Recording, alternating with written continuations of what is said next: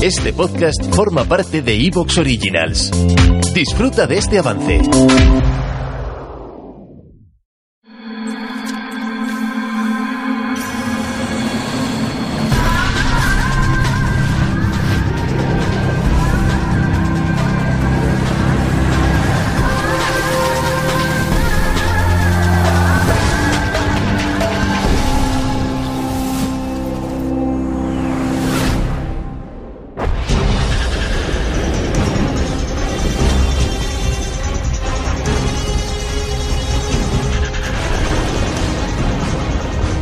Cierto tiempo algo ocurre en nuestro Sol e incluso más allá.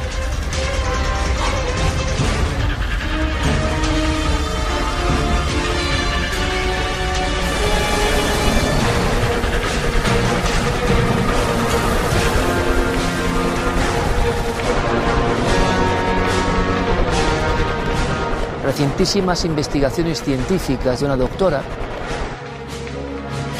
aseguran que esto, esto que ahora están viendo, este estallido y la posterior penumbra, podría ocurrir perfectamente.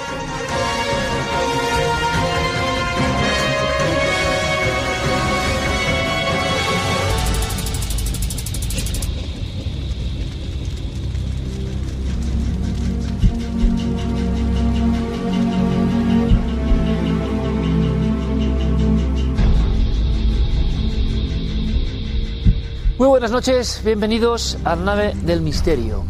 Don Javier Sierra, buenas noches. Buenas noches. Don José Manuel Nieves, buenas noches. ¿Qué tal, Iker? Oye, ¿qué os ha parecido este, este vídeo que hemos Pues visto? impresionante, refleja, refleja una amenaza en ciernes que hemos tenido mucha suerte que no haya llegado antes y, y nos da un margen para podernos preparar para evitarla. Pero eh, este vídeo indica una cosa que, que es cierta y es que en 72 horas podría destruirse nuestra civilización con una de estas super llamaradas. Muy angustioso ver cómo se va apagando Qué la sensación, ciudad, ¿no? ¿verdad? Sí, lo que pasa es que las cosas mm, parecen mentira hasta que pasan, ¿no?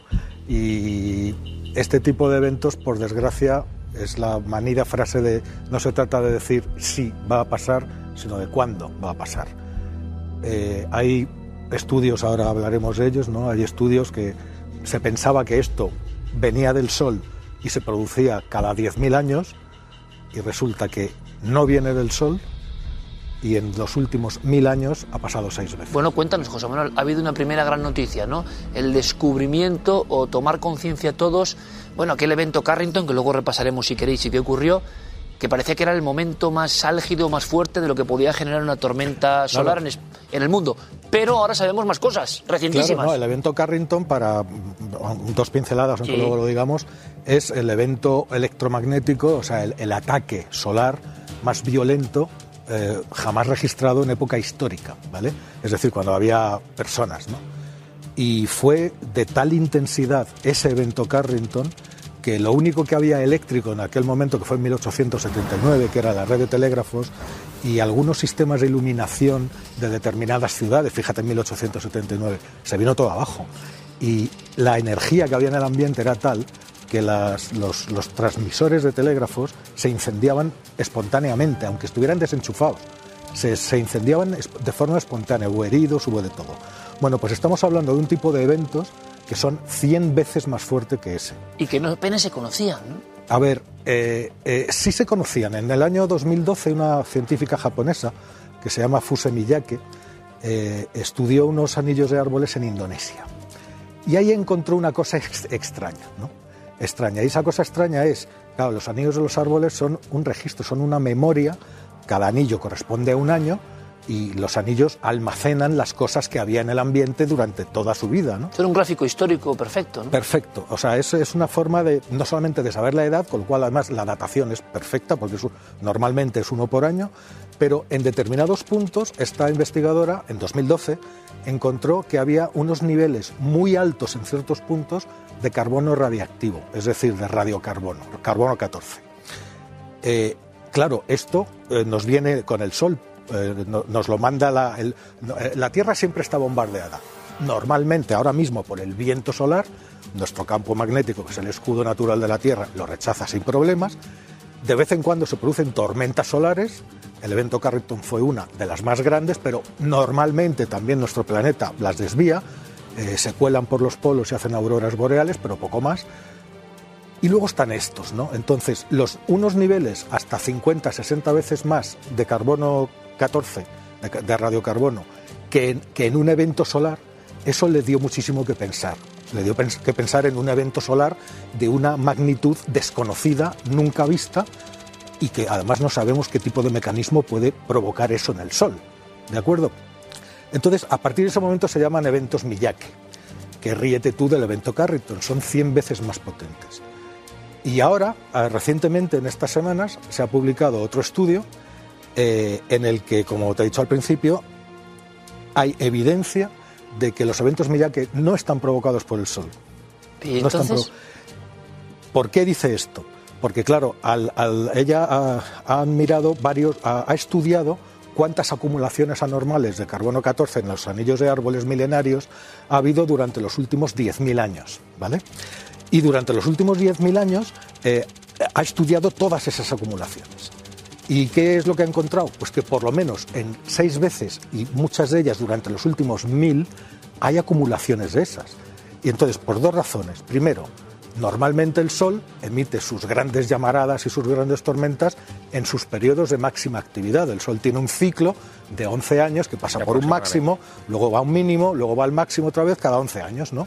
Bueno, pues estas llamaradas, algunas de, esta, de estos saltan eventos, ese código. se lo saltan porque van en, una, en cualquier momento del ciclo solar. ¿Y, incluso- y- y en qué fechas importantes tenemos en los últimos mil años? Claro, Te- ahí, hay te diré. pistas, ahí hay pistas. Sí, claro. Eh, y luego la segunda, la segunda, porque no es por el sol, es que una llamarada, una tormenta solar te puede durar un par de días, ¿no? Te pega la pasada y ya está.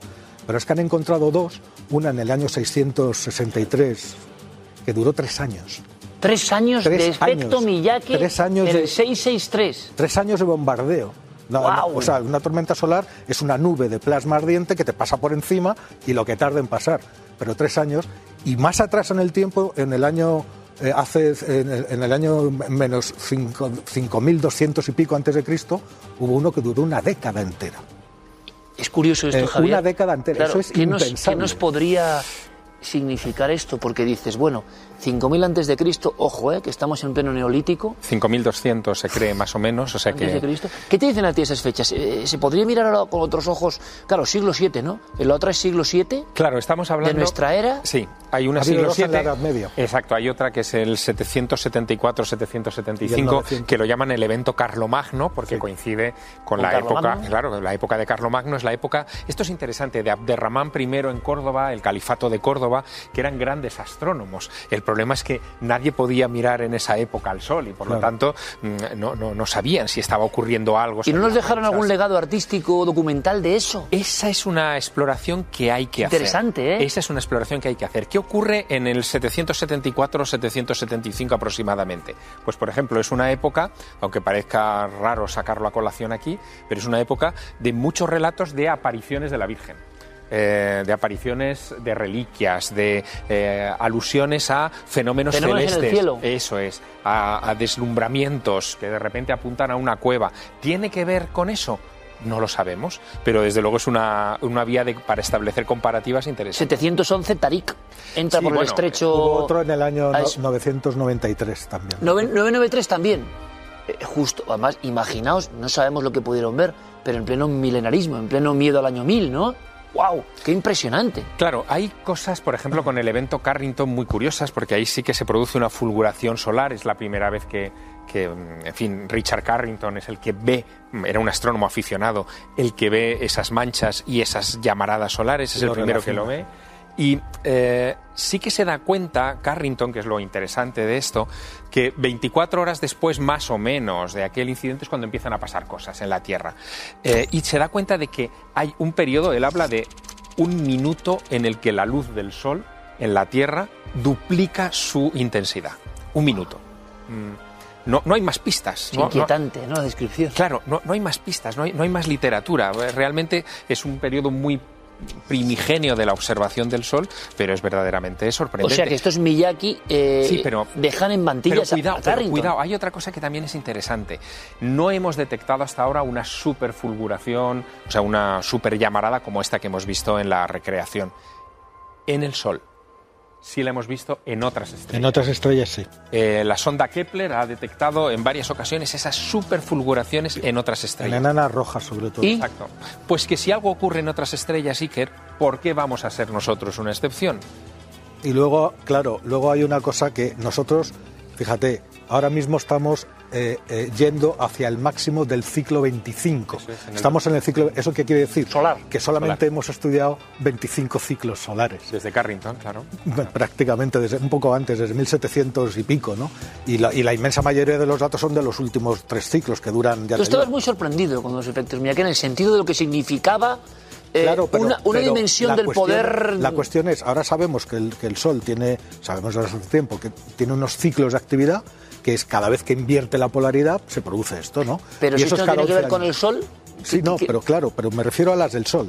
Pero lo que no sabemos es por qué y, y si hay un y si hay una una periodicidad de cada mil o, o- o dos mil o cinco mil años, o sea, si hay otro tipo de eventos que se otro otro tipo de, de ciclos Claro. mucho más largos, no nos ha dado tiempo ni a vivir uno. Y no sabemos tampoco el impacto biológico que puede tener este tipo de, de- de llamaradas solares. Es decir, estamos hablando de una con, un constante bombardeo sobre, en fin, de toda la vida que hay en el Es planeta. que esto nos de puede todas parecer- maneras, no parece que, o sea, eh, esto paradójicamente afecta a la sociedad moderna. O sea, Sí, cuanto más moderno, peor, ¿no? claro, o sea, a, la- a los ricos. O sea, es, es una plaga para los ricos. Porque Karma, si tú vives, algunos, vives en, las- en una tribu en África o vives en el campo simplemente, sin irte a África, o perteneces a una sociedad rural. pues Bueno, ya- pero ahora esos ricos es el 99,9 de la población, porque viven Claro, en ciudades sí, o en sí, lugares claro, interconectados. ¿no? Claro, claro. ¿Te está gustando lo que escuchas? Este podcast forma parte de Evox Originals y puedes escucharlo completo y gratis desde la aplicación de Evox. Instálala desde tu store y suscríbete a él para no perderte ningún episodio.